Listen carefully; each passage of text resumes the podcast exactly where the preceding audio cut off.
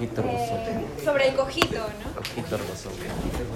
No sabíamos que era En un examen parcial de la Facultad de Filosofía, una eminencia, la, la actual vicerrectora Pepi Patrón, filósofa, preguntó en qué consistía el cojito. Y el- un alumno dijo que, bueno, el cojito debía ser digno de compasión porque todos se volaban del cojito. ¿Por qué no se ríen? Aquí viene el cojito. El cojito. ¿De qué hablamos? ¿Ha leído Descartes? Sí. Pero no mencionó ningún cojo. ¿Y no han mencionado? ¿Ningún no han llegado al cojito?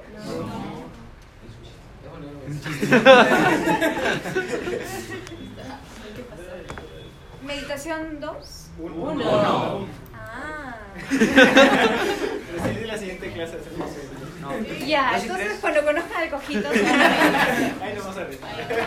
todavía no, no les reír. No sé. Eso lo va a hacer con el baño. Nos has arruinado la sorpresa. Bueno, em,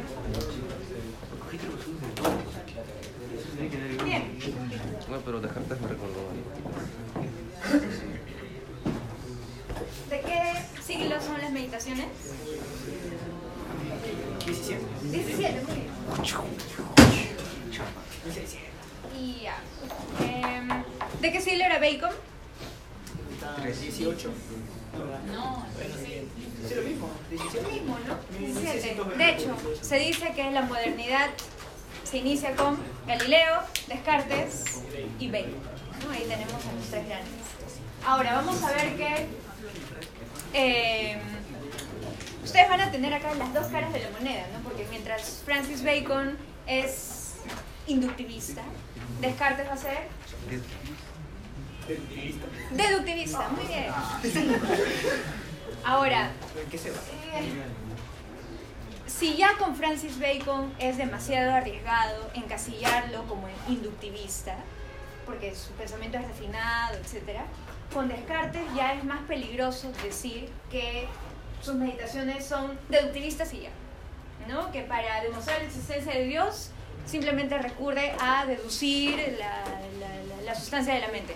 No hay que simplificar las cosas. Desde acá ya les aviso que Sí, es cierto, Descartes y Bacon se- son conocidos por estos dos, por haber abanderado, digamos, estos dos procesos antagónicos, inductivismo y deductivismo, pero por favor no lo vean, no lo simplifiquen, ya solo son por cuestiones esquemáticas, se les suele encasillar de esa forma.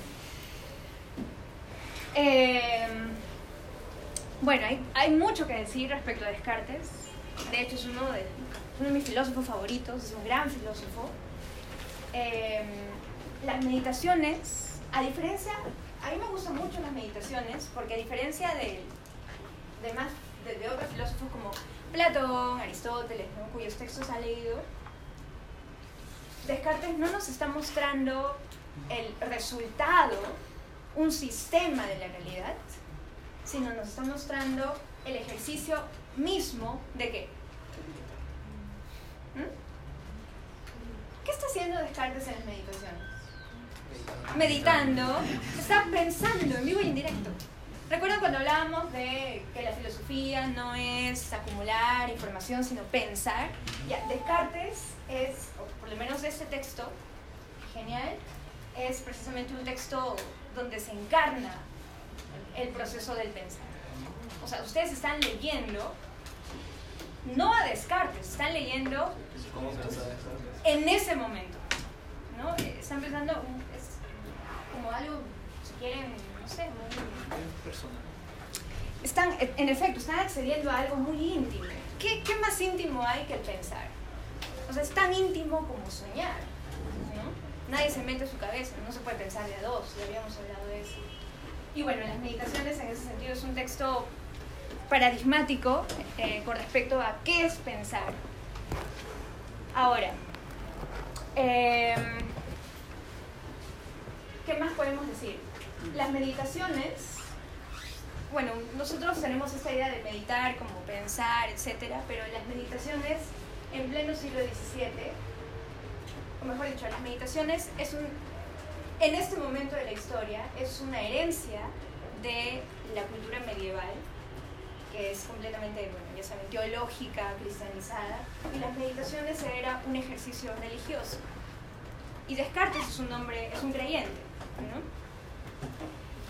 Entonces, fíjense cómo está jugando con la idea, ¿no? Meditaciones no solamente es pensar, sino además la actividad de pensar para contemplar a Dios, ¿no? Es, está jugando con la idea de, de la meditación como género estrictamente medieval, pero lo va a llevar a un plano filosófico. ¿Cómo así? Porque lo uno de los objetivos principales de las meditaciones es demostrar, apelando a la fe, ¿qué creen? Es filósofo, filósofo moderno. ¿Cómo quisiera, cómo piensan ustedes que un filósofo moderno puede demostrar la existencia de Dios? ¿Apelando a la fe? No. Precisamente porque no apela a la fe, Descartes se eh, diferencia radicalmente de sus antecesores medievales, Duns Scoto, San Agustín, ¿no? Ellos van a unificar, eh, Santo Tomás, a unificar razón y fe. Descartes no. Lo que quiere hacer Descartes es otra cosa. Entonces les pregunto, ¿cómo piensan ustedes que Descartes va a demostrar la existencia de Dios? Si no es por la fe. ¿Qué otro camino hay?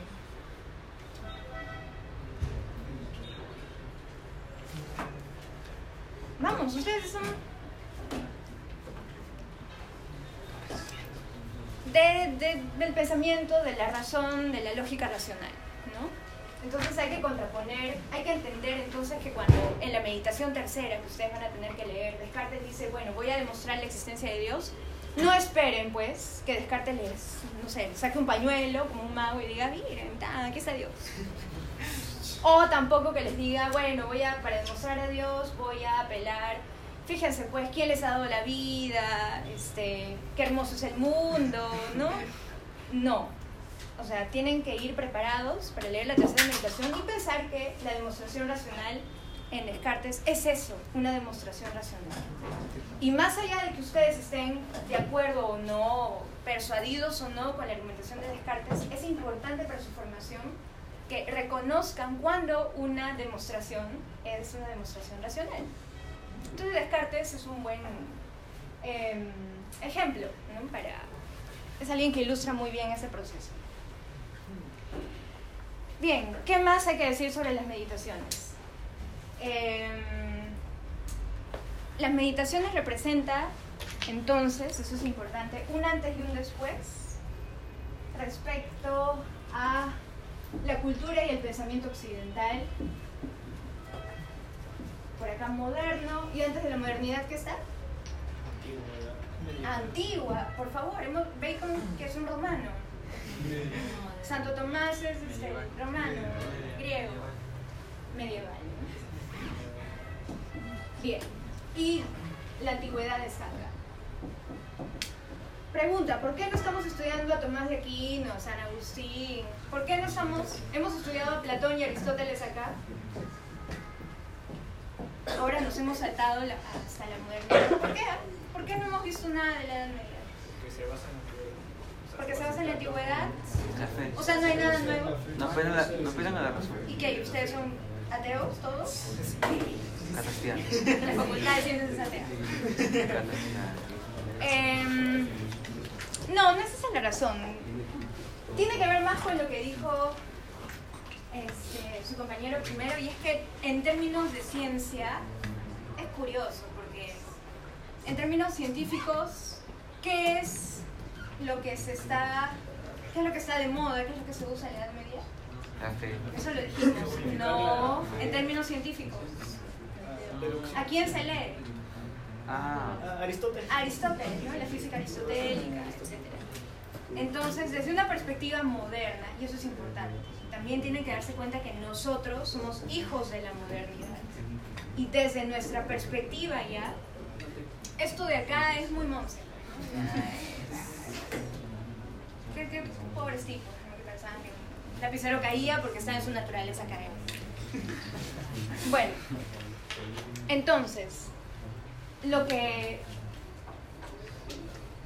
quedó claro más o menos por qué Bacon inauguraba una nueva, un nuevo periodo en la historia del pensamiento occidental. Pero yo sostengo que Descartes es mucho más importante a la hora de entender la modernidad. Y bueno, eso ya no lo van a ver conmigo, sino con Franklin, vamos, van a ver que las meditaciones es el eje central para la idea de la subjetividad moderna. ¿ya? La subjetividad moderna, la idea de la razón, la conciencia humana como centro y fuente de análisis último, nace a partir de Descartes. Lo que vamos a hacer en la clase de hoy es solamente atenernos a la meditación primera. Vamos, voy a hacer lo más esquemática posible. Eh, para, al, quiero que se entienda la argumentación de la meditación primera como una preparación para la meditación segunda. ¿Ya? Eh, y bueno, la actividad que ustedes tienen que hacer en la segunda hora es eh, sobre la base de lo que han entendido y lo que han leído de la primera meditación, trabajar grupalmente un mapa conceptual, estamos en la unidad de mapas conceptuales, que luego lo van a exponer en cinco minutos delante de sus compañeros. ¿Ok? Así como ustedes solamente, en este caso no es que tengan que explayarse, no, como en el caso de los argumentos, venían y leían, en este caso no van a venir, van venir y leer solamente los conceptos en su mapa conceptual, sino explicarlos un poquito, no explayarse demasiado. Bueno, entonces empecemos. Ustedes han leído la meditación primera y con todo lo que hemos visto ya están en capacidad para decirme cuáles son los temas de la meditación primera. Existencia de Dios. Temas, no tesis. La existencia de Dios, no. La inexistencia de Dios, tampoco. La fragilidad que. La fragilidad, de los sentidos. La fragilidad de los sentidos, ok, eso es un subtema, hay un tema más importante. La... ¿Por qué, ¿Por qué se habla de la fragilidad de los sentidos? Porque el conocimiento que tenemos es... ¿Perdón? Porque los conocimientos que tenemos no son eh, enteramente ciertos. Porque los conocimientos que tenemos no son enteramente ciertos. Ok, pero nuevamente, ¿y eso a qué obedece? ¿Por qué hablar de, lo, de, de, de la, de la certidumbre o, no o la incertidumbre de los conocimientos? La existencia de las cosas. ¿Y por qué hablar de eso? Recuerden, Descartes está pensando. Un pensamiento no surge, o sea, tiene algo de arbitrario, pero lo que están diciendo son consecuencias más bien de un planteamiento inicial que me parece que cambió sus creencias. cambiar sus creencias. ¿Y por qué? Todo conocimiento basado en. Sus primeras creencias se habían basado en lo sensible en vez de lo inteligible. Ajá, ¿y, qué, y por qué está arrepentido de eso Descartes? ¿Qué quiere Descartes?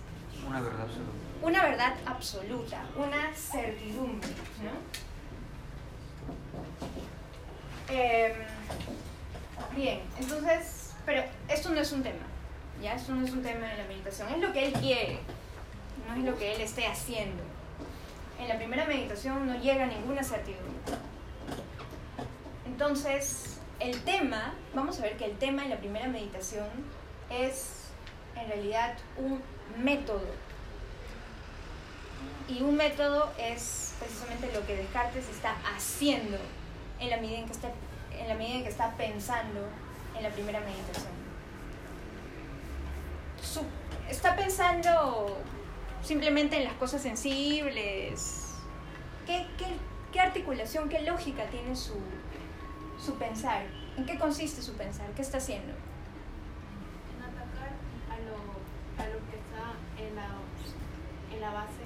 Muy bien, todo. en atacar lo que está en la base. ¿Y cómo se llama epistemológicamente hablando ese ataque? Duda metódica. La duda metódica. Este es el tema de la primera meditación.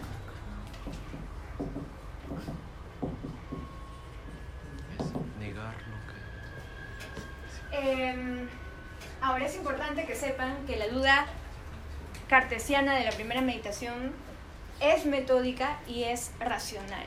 Y es importante que entiendan por qué. Eh, precisamente porque es metódica y racional, la duda cartesiana no es como en cualquiera de las dudas que a nosotros nos puede suscitar cualquier día alguna cosa. O sea, Descartes está dudando en la primera meditación de la misma manera como yo dudo de que sean las cuatro, perdón, la una y media. No.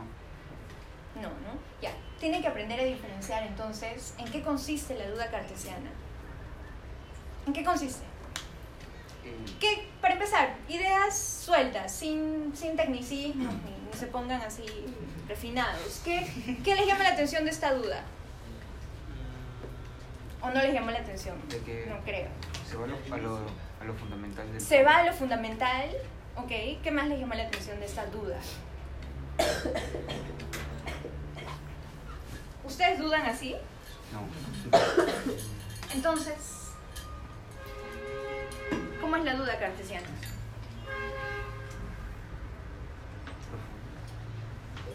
Si Cartesiano. va hasta los fundamentos, es completamente radical, ¿no?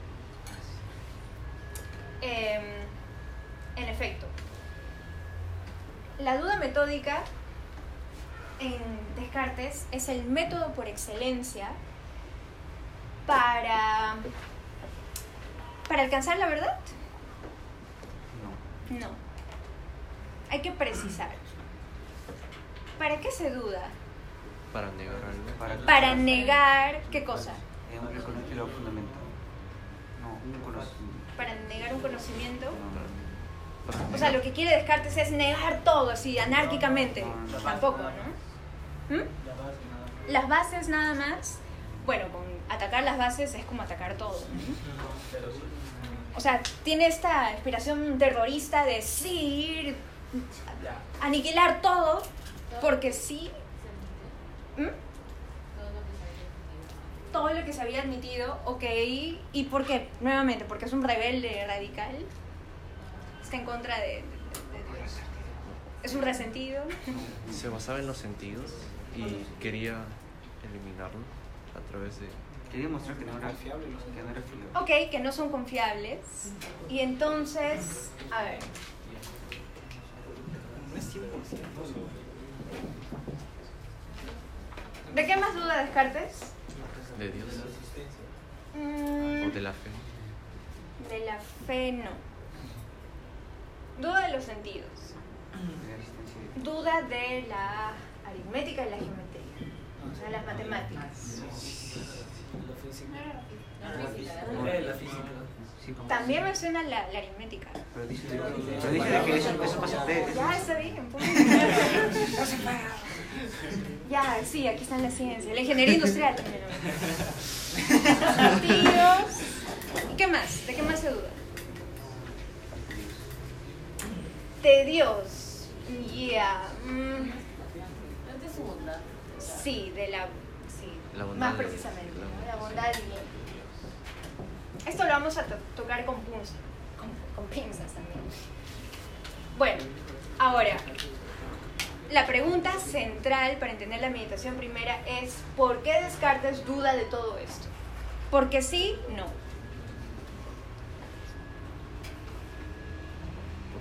Sin perfección. Perfección Genera incertidumbre. está pidiendo porque genera incertidumbre. Sí, en efecto. La duda metódica es algo así como un instrumento que está teniendo, que está creando Descartes en las manos para destruir todo aquello que admita la más mínima duda. O sea, es como... Imagínense que yo les pregunto, ¿cómo están? Y me dicen, creo que bien. ¿Qué diría Descartes? ¿Que están bien o que no están bien? que no están bien. Basta que, basta que un conocimiento admita la mínima duda, la mínima incertidumbre, para que se considere falso y se descarte como falso. Entonces el procedimiento de la duda metódica en ese sentido es un procedimiento negativo. Para llegar a la certidumbre, primero hay que pasar la prueba de la incertidumbre, ¿no? filtro. el filtro, digamos, de la duda. Entonces, no es que, como en Platón o en Aristóteles, Descartes nos esté presentando un modelo de la realidad. No, no nos está mostrando ni demostrando la idea del bien ni nada. Lo que está haciendo Descartes es, es más bien eh, poner a prueba todos los conocimientos acumulados hasta el momento. ¿ok? En ese sentido, su, su procedimiento es negativo, no está afirmando ningún conocimiento, está pasando a prueba, está poniendo a prueba todos los conocimientos adquiridos. Bien, ¿hasta aquí está claro? ¿Alguna pregunta hasta aquí? Em,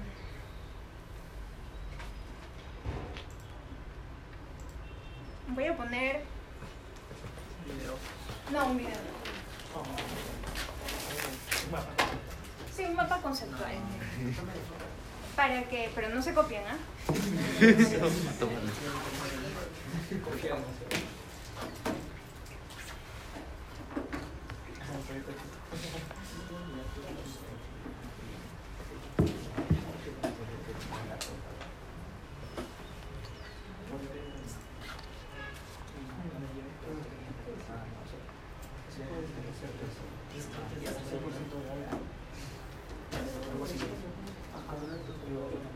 ¿Lo leí o lo vi?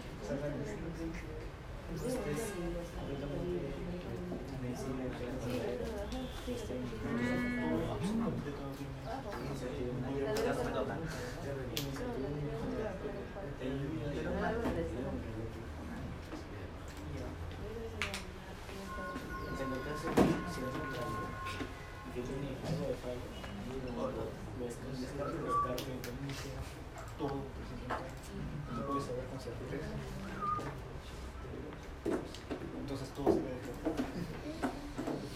Pero no prendes. No, no, sí está prendido. Cambia de color. No, parece que sí está prendido. Sí, pero no. O sea, está prendido en teoría, pero. Bueno,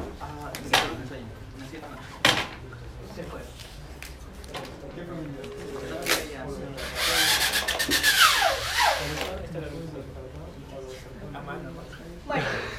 Eh, ya fue el poco conceptual que vimos en esto.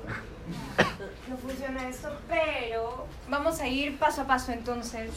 Eh, voy a hacer un diagrama en Em, bien, para empezar, se empieza por dudar de los sentidos como base fundamental de todo un edificio de conocimiento. ¿Por qué dudar de los sentidos? No son fiables. Pero ¿por qué dudar primero de los sentidos? ¿Qué es lo que tenemos? Porque es lo más inmediato, ¿no? El conocimiento más inmediato que tenemos. Ahora, Descartes dice que hay, en la medida en que los sentidos nos han engañado una vez, ya no debemos confiar. Porque ya nos engañó una vez. ¿Qué? Sí, es como, bueno, véanlo en términos maritales si quieren, ¿no? Si, si ya me han engañado una vez, ¿qué razones hay para que no lo ¿no? para creer que no lo va a volver a hacer? ¿no? Ya, esa desconfianza extrema no aplica en el cartesianismo vidas, pero, a ver, habla de... Puede fallar en una cosa, pero estar bien en otra. Bueno, pero recuerda que los sentidos no solamente fallan una vez y en un solo aspecto, sino ya fallan varias veces y en muchos aspectos. Sentimiento. Una prueba de ello, Descartes habla específicamente de el aspecto de distancia y, y medida, creo. Ah, pues Ah, Bueno, no sé cómo lo tienen en su traducción. Es decir, una magnitud y distancia, ¿Cómo ¿no? la certeza de cuánto Claro, un aspecto por el que fácilmente podemos dudar de los sentidos es precisamente cómo nos engaña al momento de, por ejemplo, medir la distancia de un objeto, ¿no? O sea, si tenemos que apelar a los sentidos para medir la distancia que hay entre la Tierra y el Sol, estamos fritos, no vamos a llegar a ningún conocimiento auténtico, ¿no? Bueno, en ese sentido hay razones, razones, no simplemente por capricho, sino hay, es racional pensar que hay razones para desconfiar de los sentidos. Ya, eso ya entonces ya abortó la prueba de la duda metódica. Entonces viene un segundo eslabón y es, bueno, pero hay algo que se desprende del conocimiento sensible que se aparece a mis sentidos como más evidente y de lo que aparentemente yo no podría dudar, que es mi existencia, precisalo. Descartes precisa. O sea, yo puedo dudar de que mis sentidos me estén realmente diciendo la información respecto a la distancia entre el Sol y yo. Pero mis sentidos respecto a qué no me pueden engañar. Mi posición. No, todavía no, ya. Te has adelantado mil kilómetros. No. Solo pensando en los sentidos. Lo que has dicho ya no, ya no refiere a los sentidos. Solo pensando en los sentidos. Si tuviéramos que reivindicar a los sentidos para que pasen la prueba de fuego de Descartes, ¿qué, qué presentarían ustedes? Ya, si no se acuerdan del texto. Que tus sentidos son tuyos, ¿ya? Y en ese sentido puedo dudar de la distancia entre el sol y yo, pero no puedo dudar que estoy aquí cogiendo un plumón rojo, ¿no? Bueno, entonces Descartes dice precisamente que no se puede dudar respecto a que yo estoy aquí con mi bata. De hecho, Descartes muere de frío, literalmente.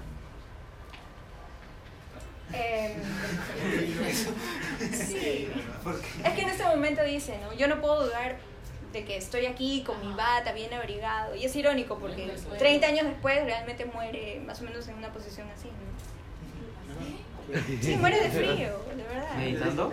Meditando, no, no, no sé qué estaba haciendo, pero. Me refiero a la bata. Bueno, ya, y esto es importante. Incluso si ya los sentidos son inmediatos, pero el contenido inmediato de los sentidos acerca de mi yo estar aquí, sentirme, sentir mi cuerpo, cogiendo algo, vistiendo algo, eh, sin embargo, ¿por qué admitiría la duda? ¿Por qué admitiría el mínimo de duda? ¿Cómo se objeta esto que parece tan evidente? Podría ser un sueño. El argumento del sueño, muy bien. Entonces viene acá, o sea, como contraposición a los sentidos, el argumento del sueño.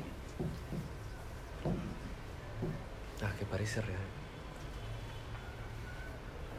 Bien, eh, ¿y por qué, y esto es importante, por qué el argumento del sueño es una objeción racional, razonable a la aparente evidencia de la percepción sensorial de mi yo estar, de mi yo, de mi estar yo aquí? Porque en el ¿Por sueño qué? se siente tan Porque se siente tan real como el anterior, tan solo que es parte de la. Ajá, porque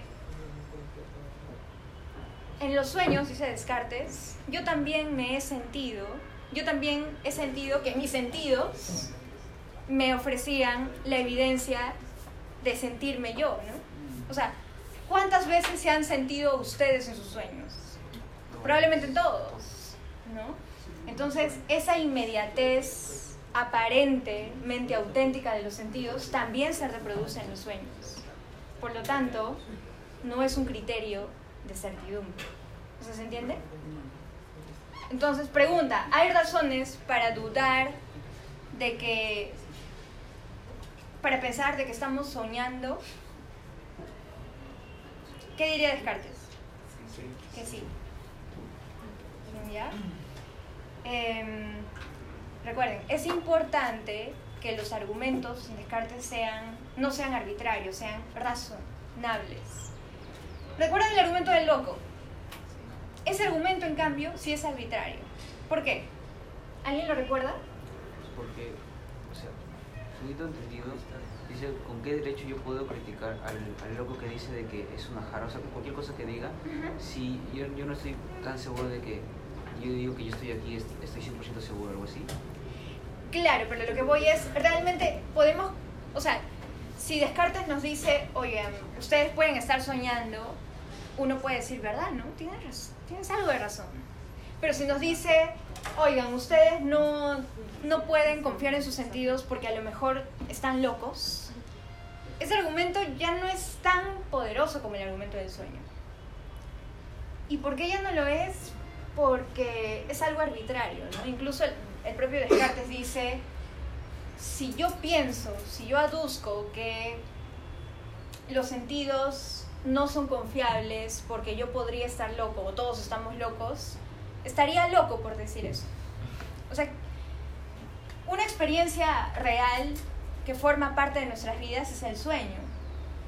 Pero la locura es una experiencia más bien rara. O sea, al menos Descartes está pensando eh, como en la locura como una imperfección fisiológica casi, ¿no? O sea, lo normal es estar sano. Por lo tanto, no hay por qué dudar, por qué aducir el argumento de la locura. Entonces, el argumento del sueño, más bien, eh, sí es razonable para dudar de la inmediatez de los sentidos. Bien, ¿y luego qué pasa? Recuerden, esto es también una escena casi, ¿no? ¿Qué sucede dentro del escenario de la mente de Descartes? Viene el argumento del sueño.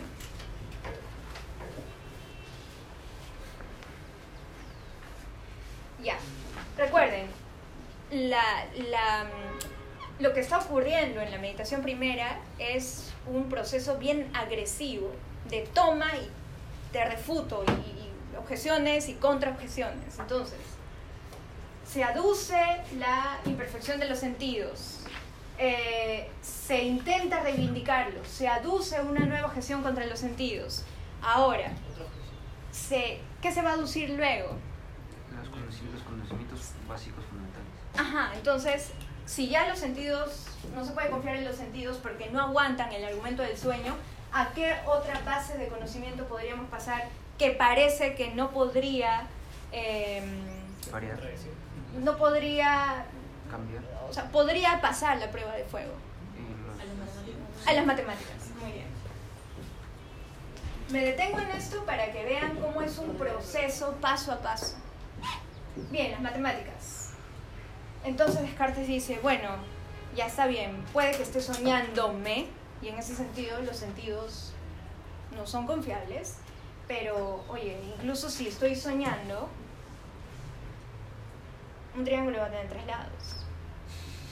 Incluso si estoy soñando, nadie me va a engañar con que 2 más 3 es 5. Eso es En- cierto. Es verdad. Está pensando en la matemática, Ah, no sé, pues no lo pongas en los números imaginarios ni nada de eso. Ya, en la matemática más normal del caso. Entonces, el argumento del sueño parecería que eh, destruye la base fundacional de los sentidos, pero no de las matemáticas. ¿Y entonces qué sucede?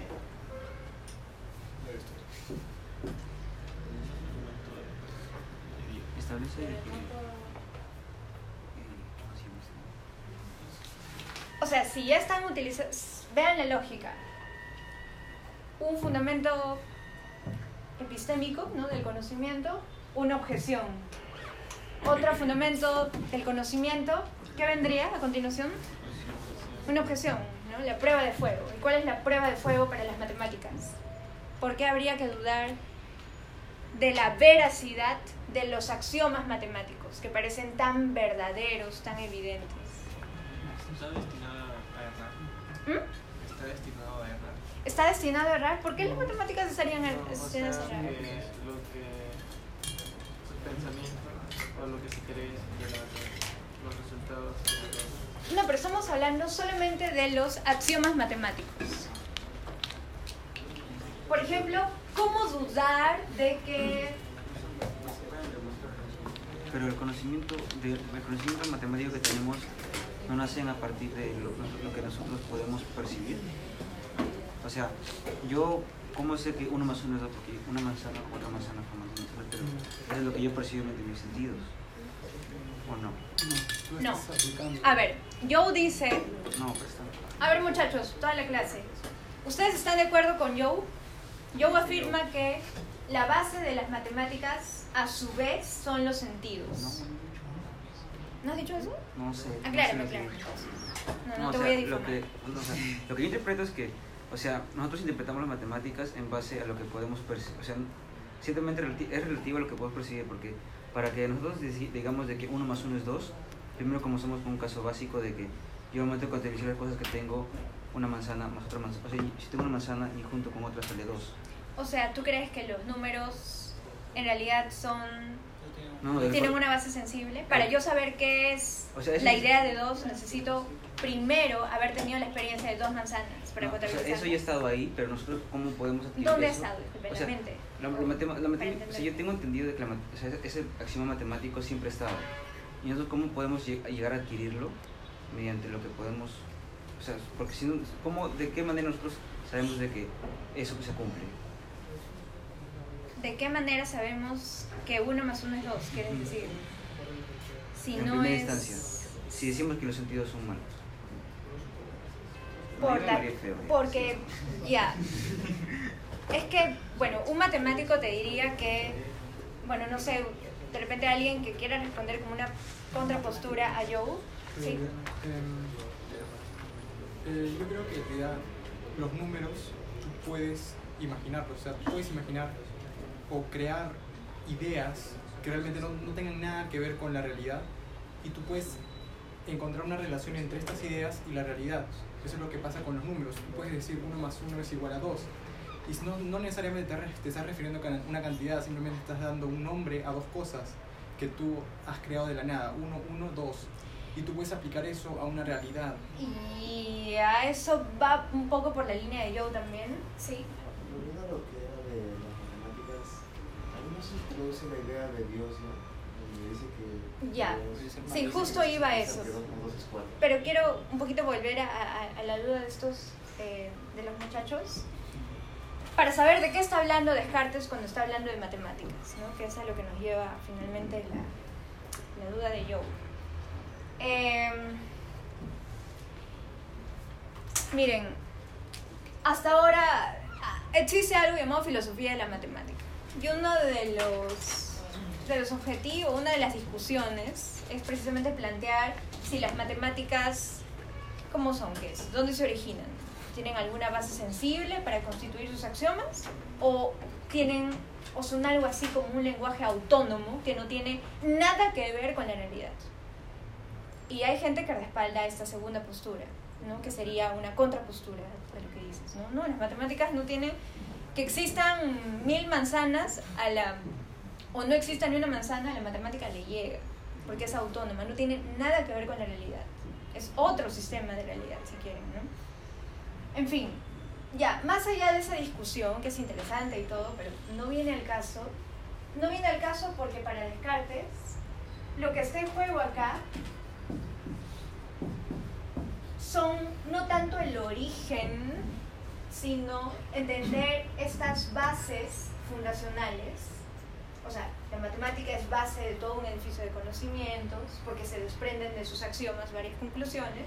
Los sentidos también son base de un edificio de conocimientos, pero a lo que, lo que le interesa a Descartes es entender estos, estas bases de conocimiento como modelos de conocimiento. O sea, más allá de cuál sea su origen y cómo se constituyan, a Descartes le interesa su... eh, ¿Cómo explicar? Mm,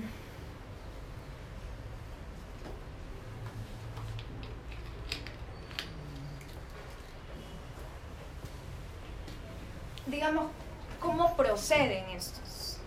¿no? La matemática no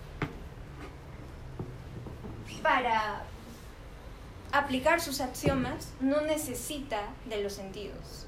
Entonces, en ese, en ese caso, para Descartes, a lo que le interesa es ver las matemáticas. Cuando hablamos de aritmética, de geometría, estamos simplemente restringiéndonos a, al modelo de sus axiomas, ¿no? que son analíticos. ¿Por qué? Un triángulo, ¿por qué tiene tres lados? Acá no interesa si es porque hay triángulos en la realidad sensible. Simplemente un triángulo tiene tres lados porque así se define matemáticamente el triángulo. Se acabó. Entonces, cuando Descartes habla de matemática como modelo de conocimiento, está pensando precisamente en estos juicios analíticos, que son que no necesitan apelar a la realidad sensible. Por eso dicen, ¿no? Estos juicios analíticos que se constituyen dentro del, plano de las matemáticas sin apelar a la realidad, eh, parecería que sí son evidentes y que pasan la prueba del sueño. Y entonces, ¿qué sucede? Y su compañero nos adelantó. Si querías decir. Ahí introduce la idea de un Dios, y que ese Dios es el que nos hace pensar en que 2 más 2 es 4. Entonces, si hay que dudar de este modelo analítico de las matemáticas, ¿por qué tendríamos que hacerlo? Porque no aguantaría la prueba, la hipótesis de un Dios que ha hecho el universo para engañarnos. Y esto es bien sutil. ¿Por qué? Porque con esto Descartes nos dice que, oye, puede ser que tus juicios, o, mejor dicho, puede ser que Dios nos haya hecho con facultades reales, la facultad de la razón, que es real, y nos haya, em, nos haya creado el discernimiento, discernir qué es lo verdadero y qué es lo falso, pero eso no quiere decir que Dios haya creado un mundo para que yo claramente lo distinga como verdadero cuando en realidad es falso. O sea, lo que está diciendo Descartes con la apelación a un Dios que, que, permite que nos engañemos es que puede ser que los juicios tan evidentes de las matemáticas eh, sean, no existan. O sea, tengamos juicios claros y distintos sobre cosas que en realidad no existen.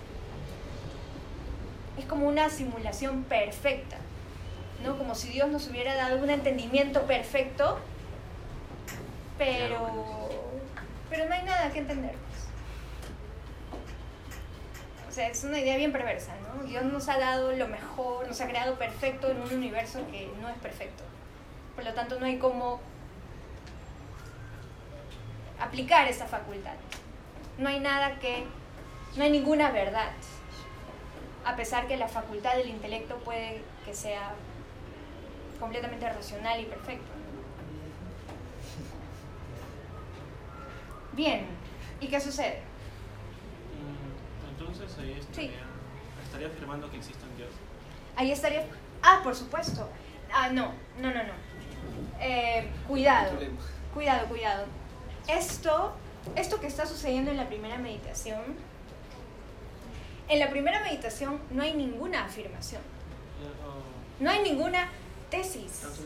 Precisamente. Tan solo menciona, pero es importante ver qué está mencionando. claro, menciona la existencia, sobre la existencia. Pero ¿por qué menciona? Es por joder nomás. Es por decir, oye, mira, si vamos, yo tengo un método, estoy inventando el método de la duda metódica. Es un método artificial, ¿no? En la medida en que es negativo, etcétera, no está afirmando nada.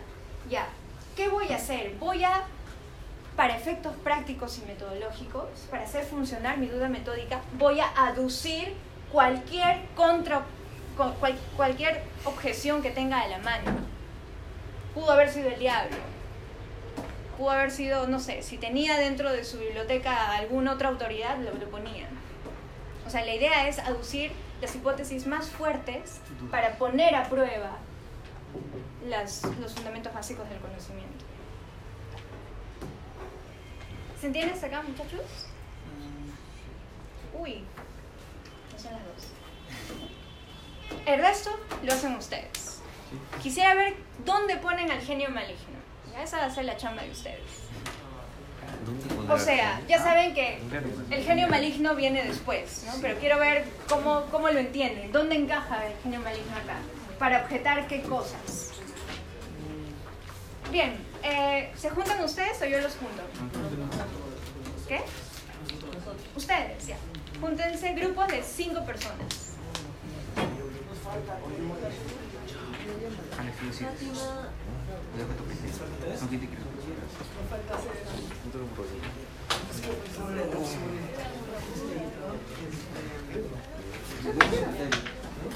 ¿Está bien con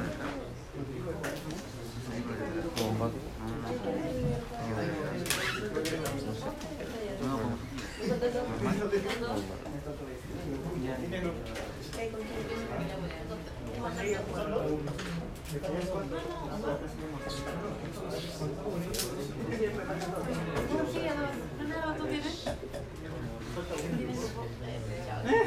¿Tienes grupo?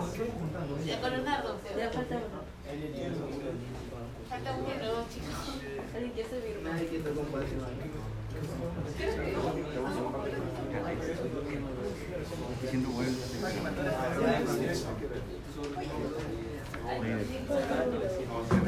Bruno y Baceta.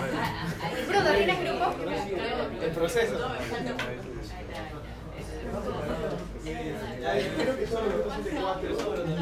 Marcelo, Lucas. ¿Tienes grupo ya, Marcelo? No. ¿Quieres trabajar con alguien en especial? No. Sinceridad. Luis Facundo. Luis Facundo. Segundo Tapia. Eh, segundo, ¿ya tienes grupo? Kevin Pocomucha. Kevin. También ya tienes. Bauer Zamora. Bauer también ya tienes. Rodrigo Rey. ¿Ya tienes? Alex. ¿Tienes grupo? Mm, sí. Joel Aquino. ¿Tienes grupo también? Oscar Dueña. Joe Wu. También tienes grupo. Fátima Infante. También tienes grupo. Romy Albino. Leonardo Flores.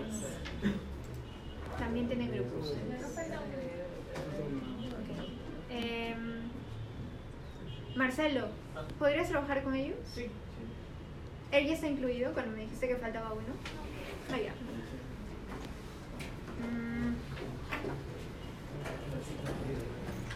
Leonardo ya tiene grupo. Edward de la Torre. ¿Tienes grupo? Ya. Edgar Sánchez. También. Pilar Yantoy. También.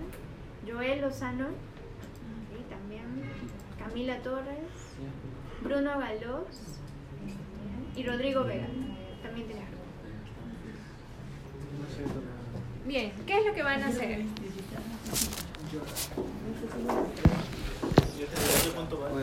Ah, ya. Ahora pongo el puntaje en la pizarra.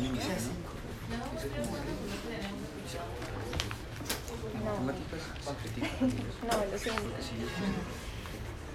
A ver, les voy a entregar por cada grupo dos cuadernillos. No, Uno para borrador, ¿dónde si quieren, o si no, de frente pasan a hacer la... O sea, porque El eso, mapa conceptual. El modelo de conocimiento presentido no es fiable por el argumento del sueño. Solo nombres y Las códigos. matemáticas, los experimentos no son fiables porque Dios, Dios que, Dios Permiten ganar. permite engañar. Ya. Pues, ahora ¿dónde pondríamos el, el genio maligno? ¿Cómo que dónde pondremos al genio maligno? O sea, el genio maligno sería una, una- un modelo de conocimiento o un argumento en contra del modelo de conocimiento. O sea, el modelo de conocimiento por los sentidos, yo como, como, como, como quiero, o sea, los sentidos me dan conocimiento, las matemáticas es un tipo de conocimiento. Pues, el modelo es el modelo de conocimiento. Ya, y me preguntas si Dios. No, no, no, o sea, el Dios es un argumento en contra de los, de los. Entonces, el genio maligno que es, es un modelo de conocimiento. ¿Ah? ¿Dónde va a tratar? Ustedes van a ir acá, ¿no? Aquí ya son dos sillas, ¿no? Son cinco. Acá hay más sitios. Maligno. Eh, ¿Ustedes van a ponerse ahí?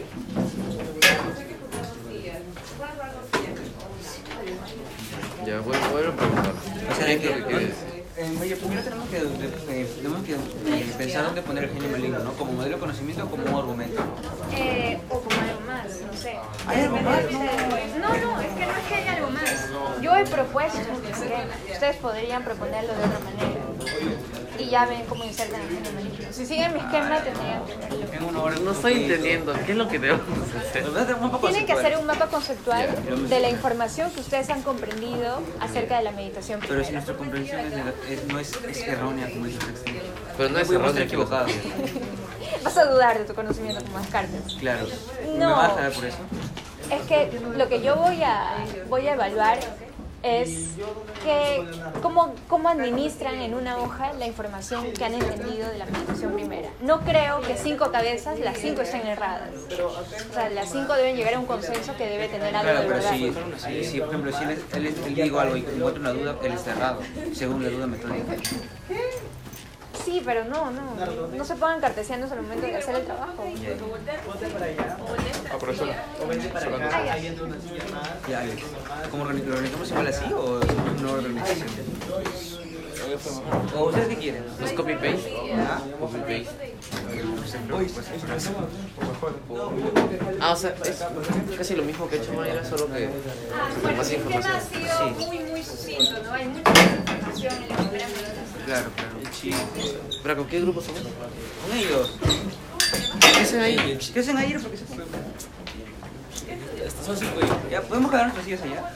No, nos mandamos mensajes.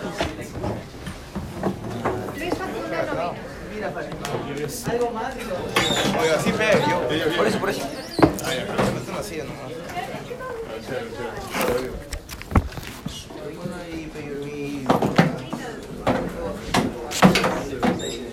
Ahí, sí.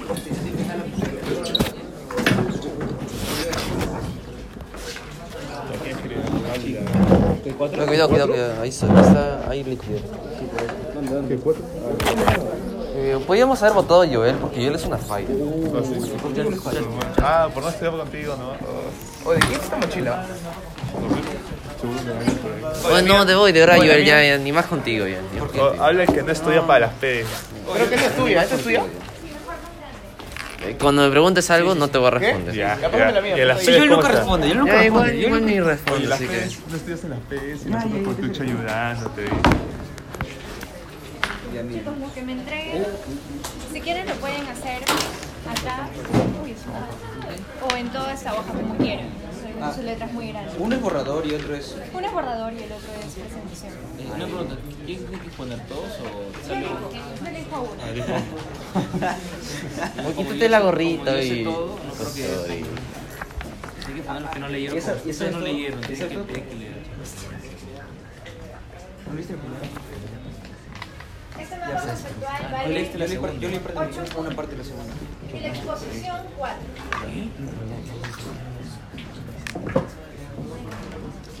Claro, porque no podemos. O sea, tú. Eh, hay que- y en medio.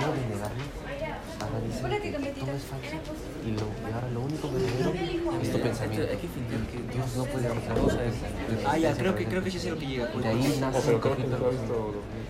Solo Ya, cuando ya, yo pienso que sí existe. Porque lo, lo único que no, no- o sea, que todo es un engaño y que lo único que no puede engañar es la segunda parte. O sea, si a ti sí te dio risa. Ahí está bien. No, es que recién lo había... Lo había, lo había visto. O sea, lo que tenemos que hacer es, o sea, Descartes pone pone modelos de conocimiento.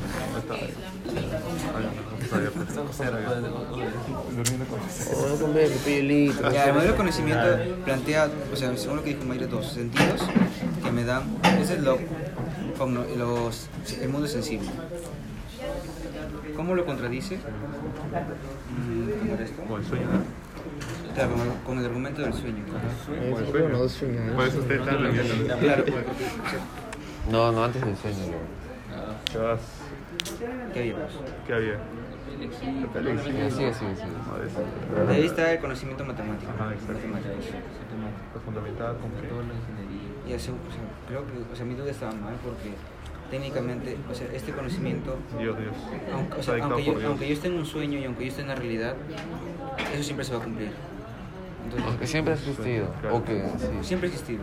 Lo único que puede, o sea, y, y si algo siempre ha existido, ¿quién, ¿quién puede generar eso? Un Dios. Claro. ahí entra Dios. Pero, pero si no me equivoco demuestra que esto está errado, ¿no? ¿O no? No, no lo demuestra. Entonces, tipo como que nosotros estamos aplicando algo que en realidad, no existe. o sea, que siempre ha existido, pero nosotros, lo- o sea, no sé si me entiendes, tipo como que, Ya eso siempre ha existido, pero nosotros qué? ¿ah? Ya eso siempre ha existido, pero nosotros qué? Recién lo descubrimos. O sea, eso, eso también me mareó un poco, porque es horrible. Pero si la filosofía es tan hermosa.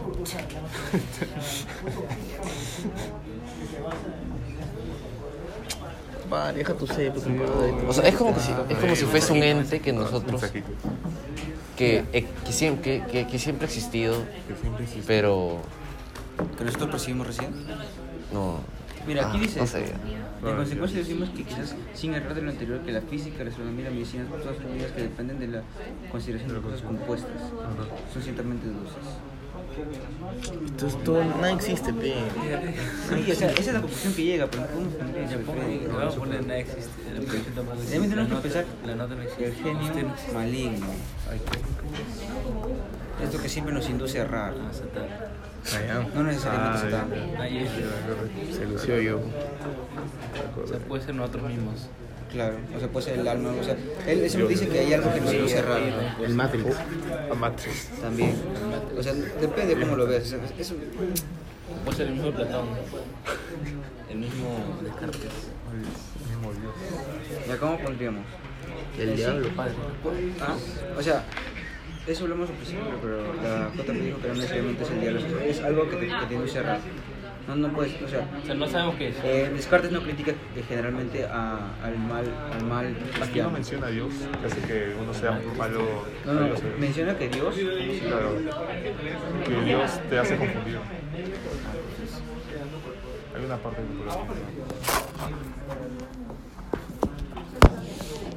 o sea, ya mira, aquí dice de que esto, si, si- si- decimos que esto no existe, ¿por qué este Dios omnipotente hace que esto no exista? ¿Por qué no, por qué no haría eso? Porque nos está engañando. Ah, O bueno, sea, se- es Dios, Nos está imponiendo. ¿Ah? Nos impone. Es Dios. ¿O no? Y nosotros solo le creemos. Oh, También. No obstante, está Ah, yo no sé. O yo, Alex, lo he leído 50 veces. Ya, pues, pero... se- No, no, leo, Pero no, o sea, si me lo que haya leído... Es como que, es como que lo que yo estoy leyendo significa todo lo que ha dicho Mayra. No, no. ¿Entiendes? No necesariamente es que... O sea, es, por, es que me está diciendo que si lo, ¿Quiero he- si lo he- he dicho? No, Pues, porque es pues. una interpretación. O sea, te digo que si yo lo he leído no significa que todo lo que No, digo no, está prefiero bien. que no sigan el mismo esquema visual. Ah, sea, Claro, pues, pero esto es un borrador, ahí lo borramos y hacemos Está nosotros. bien, está bien. Claro, pe, porque si Sí, es borrado Alex se borra. todo lo que dijo está mal. No, Ya, ya, to- ya. Oscar, cállate. Uy, Dios. Y si quieres, a ver, usted que leyó todo y nosotros no hemos leído nada, por favor hágalo. Bueno, no, no he leído. ¿Ah? Ya, Gru, no te quedes así, ya.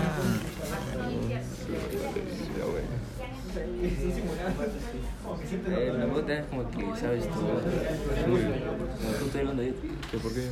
No he leído, no he leído. No me está preguntando. Deja ver. Uh, no, está mojado. Ya, pero ese es borrado. Ah, Hay que mojarlo. El genio maligno. No necesariamente es Satanás. No. Y si el genio es nosotros mismos, Por eso. No, pero ¿en qué argumento? nuestro cerebro, Nuestro pensar. nuestro pensar, nuestro pensar no, es el pero genio. Dios no. ah, Mayra, usted dijo que Dios no niega las matemáticas. Dios no niega las matemáticas. O sea, O sea, o digo, sea, Dios lo había conectado con, con, con sí, el Dios ¿por qué la había conectado con las matemáticas? Pero, o sea, Porque Dios nos engaña. Porque no. Dios, hay decir Dios que, que Dios permite el engaño, algo ¿Y así. qué tiene que ver eso con las matemáticas? O sea que supuestamente Dios nos proporcionó el conocimiento eh, y que nos. Y a través. Tipo como que. A ver, no pierdan la ilación. Recuerden que todo es un engranaje de pensamientos. ¿Por qué, para empezar, se habla de las matemáticas? ¿Por qué se aducen las matemáticas? Porque es el conocimiento insensible no, o sea, debemos- No soporta, no soporta ¿no? Entonces ya, planteemos algo más evidente, que parece no admitir false- falsedad a las matemáticas. Algo que sea un poco más creíble en ese sentido. más Seguro. más seguro exactamente Claro. más evidente y seguro ya y qué sucede con las matemáticas para que se esgrima a Dios, el argumento de Dios.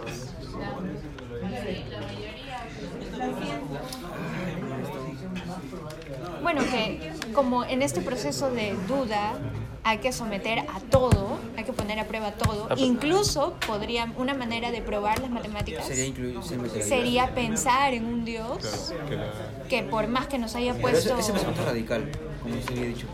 Radical, sí, O sea, claro, es radical, pero no es irracional, no es arbitrario.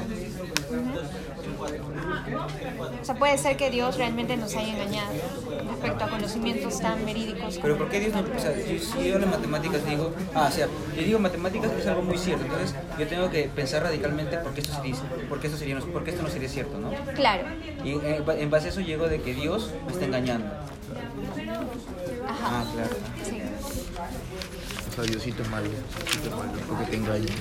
Claro, entonces, Entonces ya no soy ese es el católico. argumento que O sea, tipo No, como no, no, que... no, no, no es que Dios nos esté engañando, no es que sea un agente activo, eso es importante. Dios permite el engaño, dice Descartes, por eso hay que leer con precisión. Es distinto. El genio maligno, en cambio, sí engaña activamente, se mete en tu cabeza y Y no se sabe quién es el genio maligno. No se sabe quién es el genio maligno. Es una hipótesis. Ah, pero- Sería algo así como Satán. Ah, Una pregunta rápida. ¿entonces ¿Acepta la dualidad de dioses? O sea, un dios, pero No, no, aparte a- aquí- a- aquí a- que- menciona a, un, a, a otro dios maligno. ente inteligente.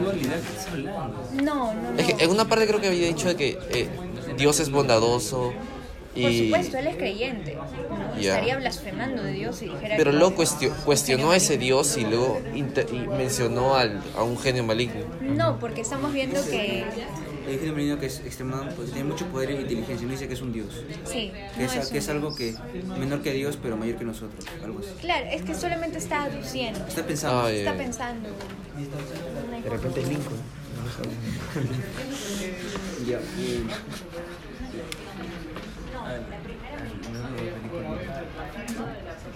Ya, dile cuenta. ya. Dile cuenta, dile cuenta. Que tenemos que relacionar todo y llegar a esto. tenemos que, o sea, primero que sea una relación y luego somos bonitos. Pero ya, yo te lo dijo, Pe, ¿no? Sí, pero ¿cómo esto? Acá tiene que haber una, algo, algo así para que maligno. ¿Qué era lo que preguntamos? O sea, no es- lo, lo que hemos leído, o sea, Descartes basi- básicamente está tratando de buscar Pero no es como que Dios permite que el genio maligno entre, algo así, aparezca. Es como que tú estás en tu cuarto y viene un violador y te quiere tocar y tu mamá deja que le toque, ¿entiendes? O sea, Dios, tu mamá es Dios y Ah, el, pues eso maligno ya permite, pues. o sea, no hace nada por, por, por defender. Claro, pero es que en este, en este caso Dios sí, sí puede prohibir, sí puede, sí puede, sí puede, sí, de que él puede detenerlo, pero no lo hace. Claro, tu mamá también puede Ah, tenerlo, claro, pero no es- lo hace. Dios, por- Dios pues. ¿por qué? ¿Por qué permite el engaño? Claro, ¿Por qué lo hace? Hasta, hasta sin leer, pe, yo, yo, pe, O Dios, ¿por qué no? Me cambio carrera, creo. nada para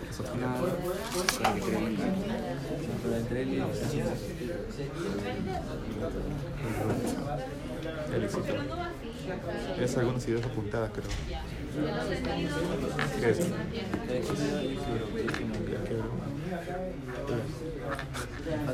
Que la ahí, la llega ahí.